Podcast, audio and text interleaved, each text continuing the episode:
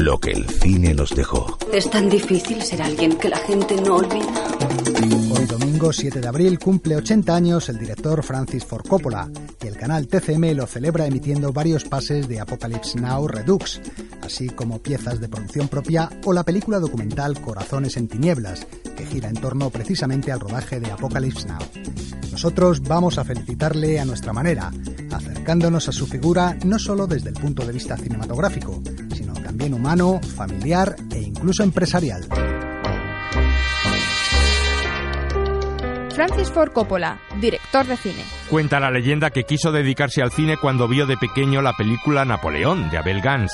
Con tan solo ocho años empezó a hacer películas caseras en Super 8, películas que posteriormente proyectaba a sus amigos previo pago de una cantidad más o menos simbólica. Te voy a dar 300 semanales. ¿Antes no me dijiste 200? Y aunque te dijera 50, lo aceptarías porque yo quiero que lo aceptes. Creación y dinero, el arte y el capital siempre unidos a lo largo de su vida, muy a su pesar.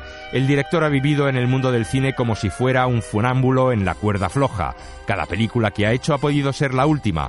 Francis Ford Coppola se ha arruinado y ha sabido renacer de sus cenizas para triunfar otra vez. Ha hipotecado varias veces sus bienes. Eleanor Coppola, su esposa, lo contaba en la película Corazones en Tinieblas que esta noche emite TCM. El coste de Apocalipsis Now se ha calculado en 13 millones de dólares. Para mantener el control creativo, Francis ha tenido que encontrar el dinero en solitario. Si se pasa del presupuesto, responsable será él y ha puesto nuestros bienes personales como garantía. Coppola estudió cine en la Universidad de California. Carmine Coppola, padre del director. Una mañana, Francis se presentó delante de mí con una maleta en la mano y me dijo, me voy a estudiar cine a la Universidad de Oakland. Entonces lo primero que se me vino a la cabeza era que aquello debía ser una especie de salva. Pero le dije que hiciera lo que quisiera y le acompañé al aeropuerto. Después de unos meses recibimos una llamada de la universidad diciéndonos que Francis había conseguido una de las matrículas de honor por el mejor guion. Fue entonces cuando supe que estaba en el buen camino. Pero donde de verdad aprendió todos los secretos de su oficio fue en la factoría de Roger Corman. Pronto dirigió su primera película, Demencia 13, pero también trabajó como guionista escribiendo los libretos de películas como Ar de París o Patton, por el que ganó un Oscar. En 1972 le ofrecieron llevar al cine un bestseller que estaba arrasando en las librerías. Creo en América. América hizo mi fortuna. Con estas palabras comenzaba una película que ya es un mito de la historia del cine. El Padrino y sus dos partes siguientes no son solo una historia de gángsters, sino un recorrido sobre el poder y la corrupción en América.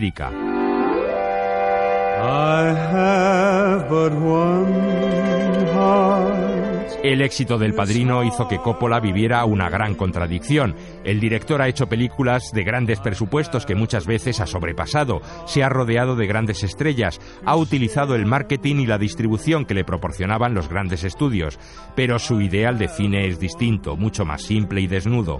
Ya a principios de los años 90 el director profetizaba la democratización que ha sufrido el cine en las últimas décadas. Mi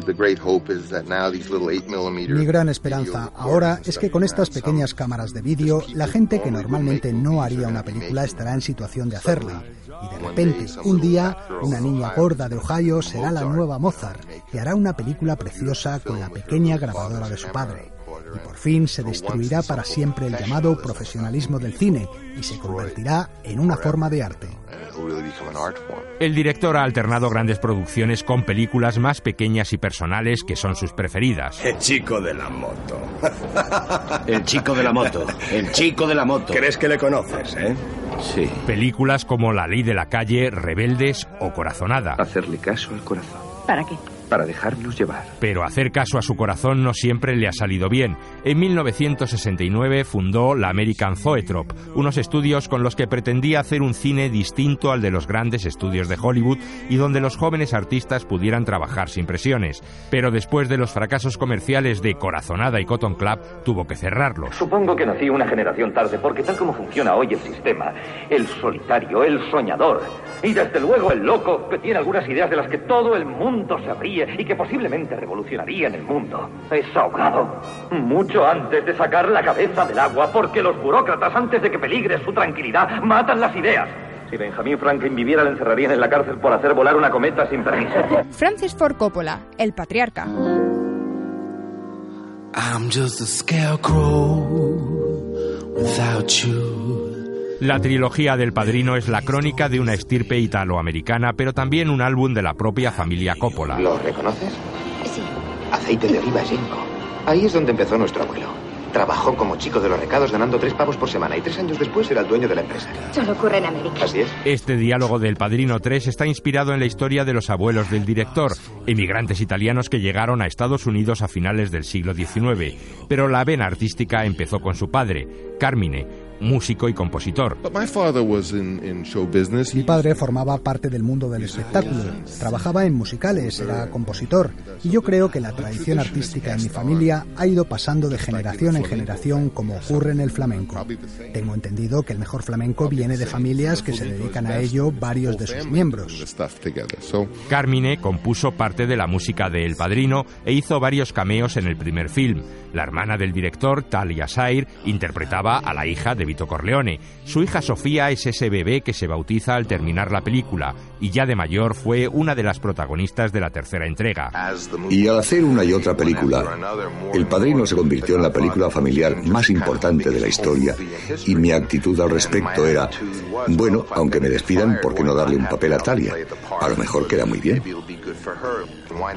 ¿Y por qué no darle a mi padre la oportunidad de componer la música? ¿Y por qué no sacar a mi hija en la escena del bautizo? Quedará siempre ahí. Ese recuerdo será como un vídeo casero. Así podré saber cómo eran mis hijos de pequeños. Al final del Padrino 3, Michael Corleone lanzaba un grito desgarrador cuando comprobaba que su hija había muerto. ¡Dios! ¡Dios! ¡Dios!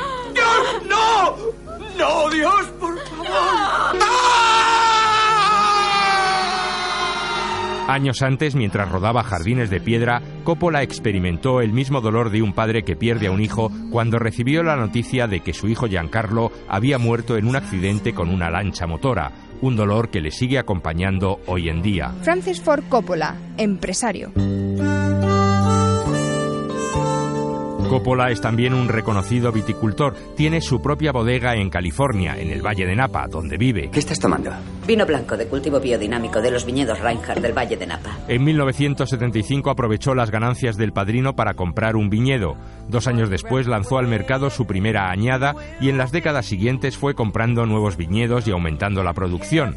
Coppola vive rodeado de viñas y allí recibe a sus colaboradores, como el músico Osvaldo Golijov, que ha compuesto las bandas sonoras de sus últimas películas. Él quería que fuéramos desarrollando la música junto con la escritura del guion, prácticamente. Entonces me invitó con esa idea a su viñedo en California y estuvimos ahí casi una semana trabajando sobre lo que tenía escrito del guion, de, eh, haciéndonos amigos, básicamente. El vino de Coppola tiene una merecida fama. También posee dos hoteles de lujo en Belice y Buenos Aires y ha comercializado una marca de pasta italiana. La comida siempre ha sido para él muy importante. Aprende algo. ¿Quién sabe si algún día tendrás que guisar para 20? Fíjate, primero echas un poco de aceite, de buena calidad. Luego fríes un ajo y después echas bastante tomate y lo rehogas todo procurando que no se agarre. Echas luego tus salchichas y tus albóndigas. ¿eh? Y añades vino. Y un poco de azúcar. Es mi truco. Últimamente hemos leído que se ha interesado por el negocio legal de la marihuana terapéutica y ha montado una empresa con ese objeto. A sus 80 años Coppola no tiene ya ataduras con nadie. Oficialmente no se ha retirado del cine y se pasea por los festivales recibiendo homenajes y dando conferencias. Su último proyecto, presentado ya en varias universidades, se llama Distant Vision, un experimento de cine en vivo. Esto es, la filmación de una película y su transmisión en el mismo momento como en la televisión en directo. Y es que, aunque octogenario, Coppola sigue haciendo el cine que quiere y en el que cree, fuera de los circuitos comerciales, buscando y experimentando con la misma inocencia de cuando era un niño. He pensado en ese poema que escribió aquel tipo. Significa que eres oro cuando eres niño, como la hierba. Cuando eres niño todo es nuevo, como el amanecer. Lo mismo ocurre con la puesta de sol, es oro. Haz que siga así, es como debe ser.